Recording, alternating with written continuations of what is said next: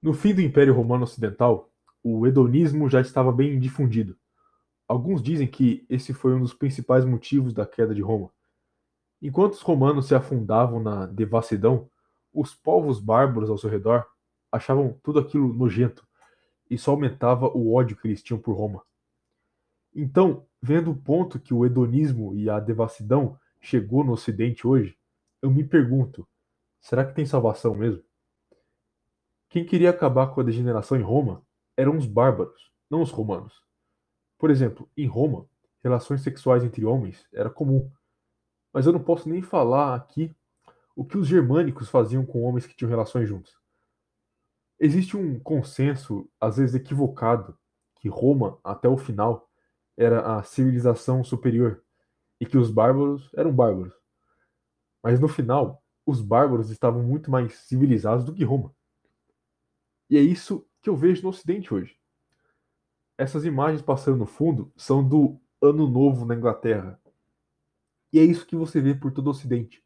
Puro hedonismo, devassidão, pura degeneração. Aí eu pergunto, a gente consegue salvar isso? Essas pessoas aí já era. Eles já estão afundados no esgoto da modernidade sem salvação. Para, entre aspas, salvar o Ocidente, primeiro você precisa salvar a si mesmo. Sempre volta na frase do Évola: continuar de pé entre as ruínas. Se você quer preservar algo ou salvar algo, seja o algo que você quer salvar ou preservar.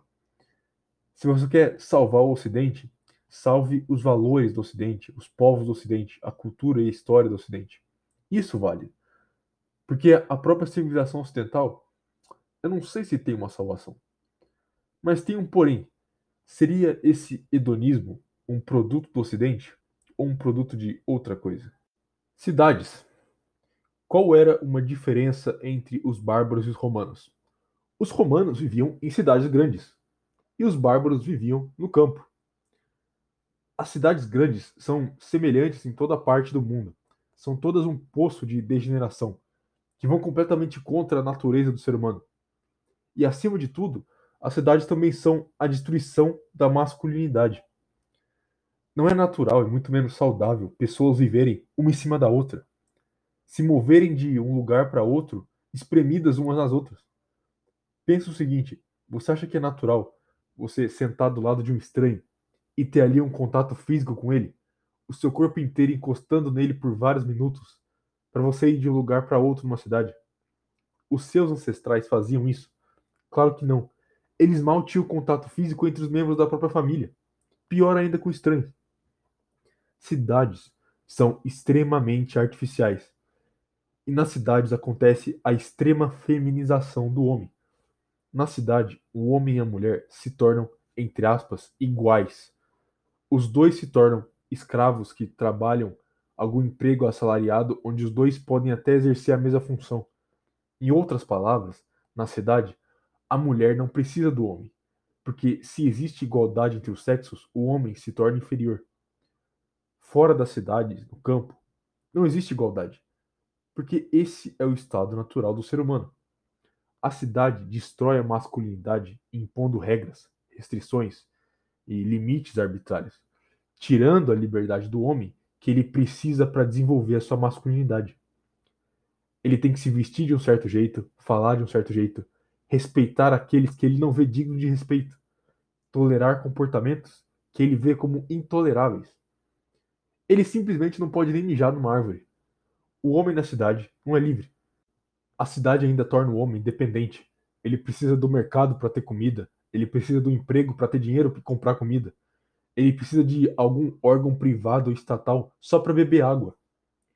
O homem dependente pode até passar a pensar que nem uma mulher ou uma criança. O homem independente, o homem autossuficiente, que tem sua própria fonte de comida, sua própria fonte de água, ele depende de ninguém menos que ele mesmo. Na cidade, a família é completamente destruída. Eu já falei isso em outro vídeo. Enquanto os pais precisam trabalhar o dia todo, eles deixam as crianças na mão da escola para fazer o que quiserem. No caso, a escola, pior ainda se for estatal, dita o que vai ser da criança. Eles decidem o futuro da criança. A igualdade entre os sexos na cidade faz com que o homem e a mulher não tenham funções distintas. Eles fazem a mesma função: ganhar dinheiro. Isso causa um colapso na ordem familiar, onde a mulher se vê igual ao homem, e como na cidade ela não precisa dele para sobreviver, e sim do dinheiro dele, é bem simples ela entrar com um divórcio e simplesmente fazer o Estado dar o dinheiro dele direto para ela.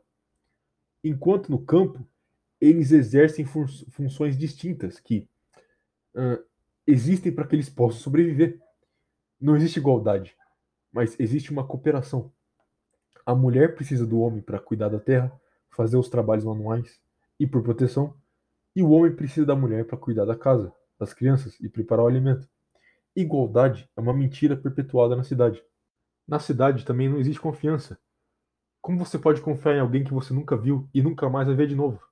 Quando você vê milhares de rostos estranhos por dia, que não significam nada para você, e onde a qualquer momento um deles pode até te assaltar. Não só isso acaba com confiança, mas causa uma indiferença em relação à essência das pessoas. Elas se tornam como NPCs, robôs. Então, para destruir o Ocidente, é só você fazer com que todos passem a viver nas cidades, a trabalharem sentados no computador o dia inteiro e no final do dia comer aquele lanche do Burger King cheio de estrogênio. O globalismo começa em convencer as pessoas a abandonar a vida tradicional e morar numa metrópole. Então você quer salvar o Ocidente? Começa saindo da cidade. Mais cedo ou mais tarde, as cidades vão ruir. Elas vão ser destruídas pelo lixo moderno que elas mesmas criam. Mas olha, se Londres, Nova York, Berlim, Paris, Buenos Aires, São Paulo, se essas cidades caírem, o Ocidente também cai? Não.